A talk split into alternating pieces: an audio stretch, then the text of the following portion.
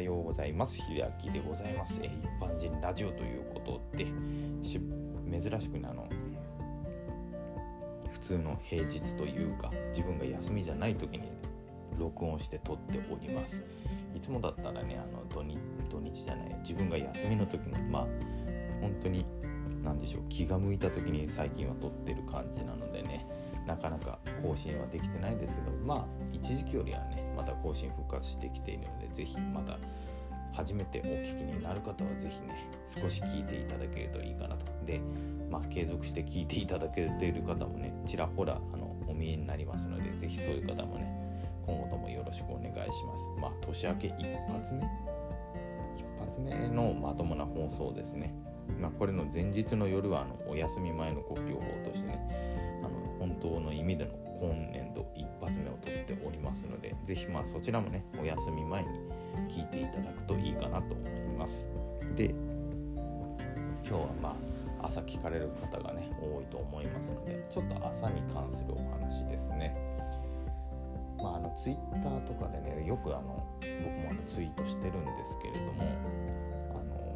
あの朝にね食欲がなかなか出ない方の、まあ、解決法というか、まあ、理由からお話していこうかなと思うんですけれども、まあ、結論から言うと朝食欲が出ない方って胃腸が弱ってるんですね。であのまあ、中医学、まあ、中国医学のお話から言うと最近ねその中国医学をね勉強してるんですけれどもその中でですねやっぱり日本人の体質って西洋よりもねやっぱりその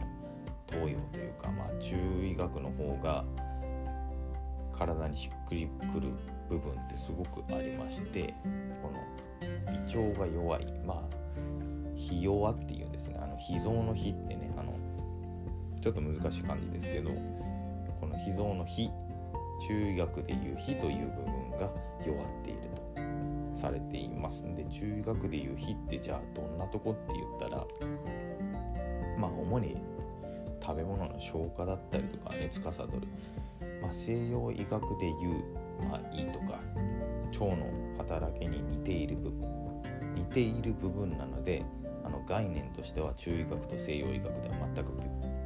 似てるけど別物と考えていただくといいかなと思います。でこの胃腸が弱る原因っていうのはねいっぱいあるんですよ。あの例えば冷えが。来ているとかねお腹が冷えているとか甘いものを食べ過ぎているとかえっ、ー、と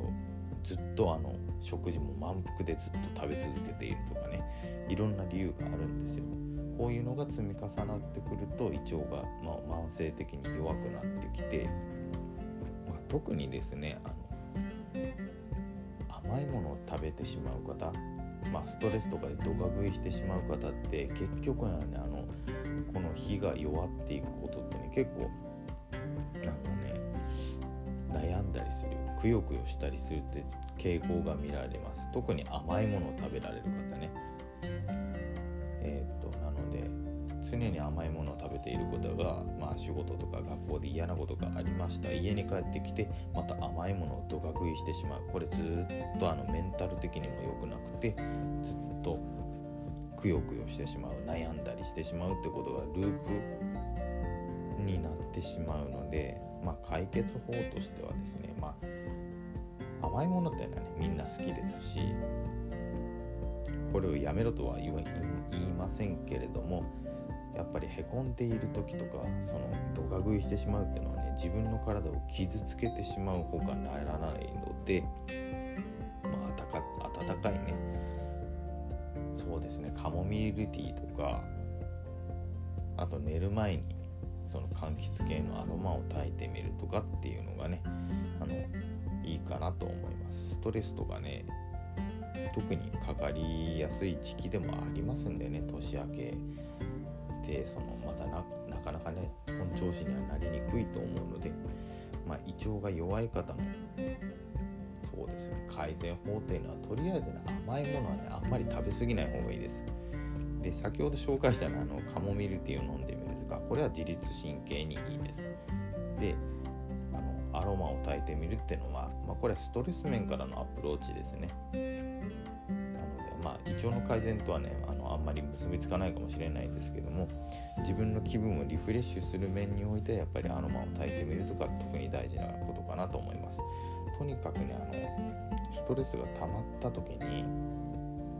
自分のね体をいじめない対処法っていうのはやっぱり覚えていただくといいのかなと思います。まあ、火が弱るっていうのはねいろんな部分に影響を及ぼしてくるっていうこともあの中医学的には分かっていますのでね是非ね